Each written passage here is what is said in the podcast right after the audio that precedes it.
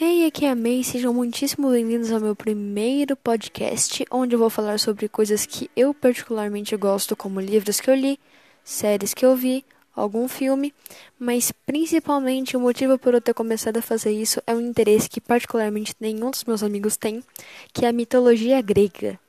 E hoje eu vou falar para quem quiser ouvir, obviamente, o início de tudo. Como que os gregos acham que tudo começou? Basicamente, no começo dos tempos, tudo era uma desordem e o universo se encontrava em uma treva sem fim.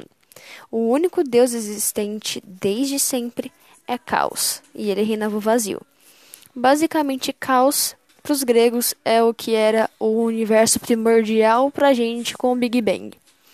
Basicamente, pensa no universo primordial que ninguém conhece, e o Big Bang no meio. Ninguém sabe o que tem em volta do Big Bang. Esse era Caos, e dentro dele tinha essas sementes da criação, que era o Big Bang. Caos teve filhos. Ele primeiramente deu origem a Gaia, que ela é a mãe terra, a própria criação. Depois, esse é meio controverso e eu vou explicar ainda nesse podcast o porquê. Eros, que é de verdade do a de verdade, perdoa, a divindade do amor e do erotismo. E ele criou também Tártaro, que é o inferno grego. Fora esses três deuses, ele também criou Nix, que é a noite, e Erebo, que é o próprio universo. Caos em si é o primeiro deus existente, que é uma massa onde todas as sementes, o Big Bang basicamente, estavam dentro deles. E Nix e Erebo eram gêmeos, eu esqueci desse detalhe. Agora, me aprofundando mais em cada um desses deuses primordiais. Primeiramente, vamos começar com a deusa, a criadora de todas as coisas, e se os gregos por uma acaso estiverem certos, nossa criadora. Estamos falando de Gaia, a deusa da terra, mais conhecida como Mãe Terra. Ela é a personificação do mundo se formando, sendo a base de todas as coisas que vieram depois dela, fonte de toda a matéria. Basicamente, ela gerou tudo que o ser humano toca. Ela é a Mãe Terra. Ela acabou gerando espontaneamente, sem, fecunda sem fecundação. Ela mesma, os pedaços dela, cortou um pedaço e multiplicou como se fosse uma amebinha. Três filhos. Eles foram Urano, Óreas e Ponto, que eu vou entrar em detalhes num outro podcast. Além de, de criadora, ela também era deusa protetora não apenas dos deuses, mas de todos os mortais, também tendo como um dos seus maiores atributos a fertilidade, tanto do solo quanto da fecundidade, se tornando a deusa que governava os casamentos. E além de tudo, ela era uma divindade funerária. Ela não só criava, ela também tirava. Basicamente, ela é o sistema que controla a superpopulação do planeta. Do mesmo modo que ela tem a função de gerar e iniciar o ciclo da vida, ela faz um dever, ela tem uma parte muito importante em tirar, em acabar com o ciclo da vida, para ter certeza. E os gregos, por causa disso, eles tinham certeza que eles enterravam no lugar de cremar os corpos para ter certeza que os corpos iriam retornar à mãe terra. É até bonito de se pensar. Agora vamos para o deus controverso, um dos meus deuses favoritos. Eros, deus do amor e do erotismo. Ele também era conhecido como o famoso Cupido, neném de asas, com a flechinha em formato de coração. Ele é descrito como o mais belo e irresistível de todos os seres. Então, basicamente, se você vê alguma pessoa bonita, pessoa que você acha mais bonita na sua vida, Eros é mais. Não chega nem aos pés desse deus. Eu disse que a origem dele é controversa, por causa que tem três versões dela. A que eu citei no começo, obviamente, é que ele é irmão de Gaia Tártaro, que ele era um deus primordial. Mas basicamente as outras duas são que são interessantes.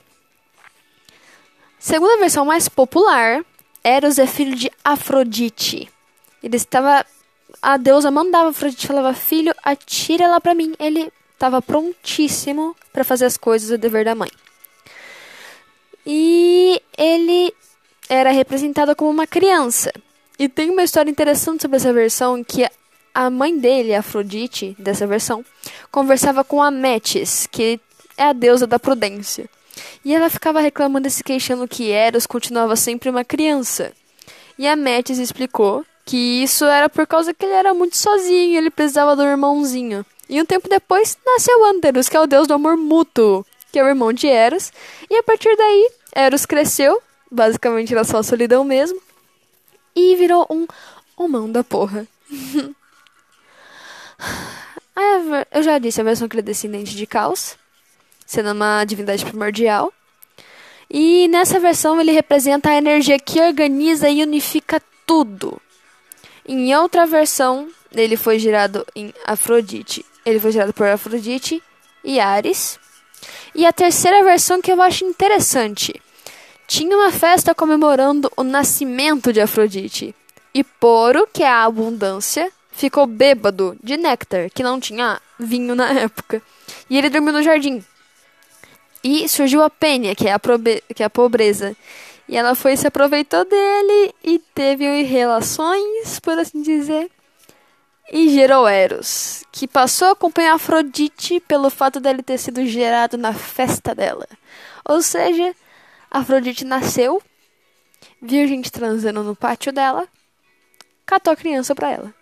E eu particularmente adoro essa versão, mas no fundo eu sinto que a melhor versão é ele sendo um deus primordial, porque é o amor e o erotismo. É meio estranho ter o caos e não ter o amor e o erotismo no começo. E mais tarde, o Eros se casou com Psique.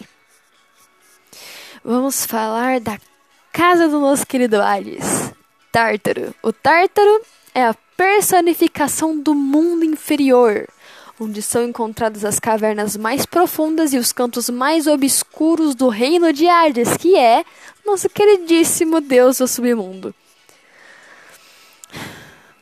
E eu, o reino de Hades, é nada mais nada menos que o mundo dos mortos, onde todos os inimigos do Olimpo são enviados e castigados pelos seus crimes.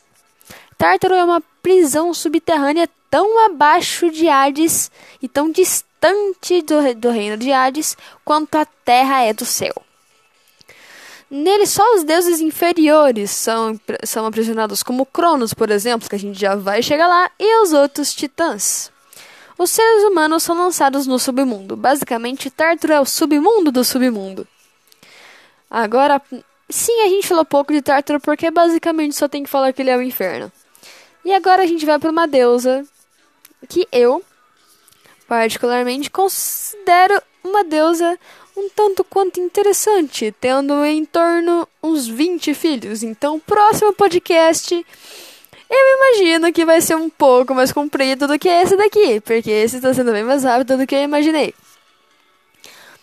Nyx, a nossa queridíssima deusa da noite. Ela é considerada uma das deusas primordiais, sendo a personificação da noite profunda. Ela também é vista como defensora das bruxas e das feiticeiras. Então, basicamente, se você é uma bruxa ou uma feiticeira, a Nyx sempre vai estar do seu lado. Ela também é deusa dos segredos noturnos e ela controla a vida e a morte dos homens e dos deuses. Ela também é uma deusa da morte e a primeira rainha do mundo das trevas. As bruxas e as feiticeiras acreditavam que a Nix dava fertilidade para a terra, e a terra em que a Nix fertilizava brotavam ervas encantadas que eram boas para bruxaria e feitiçaria. Como eu disse, ela é mãe de vários filhos. Entre eles, anotem esses nomes, a gente vai falar deles depois.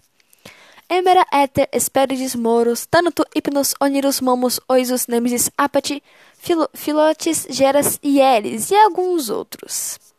Ela conseguiu colocar Hélio entre seus filhos quando outros titãs tentaram assassinar. A gente vai falar de tudo isso depois. Agora a gente está focando na Nyx.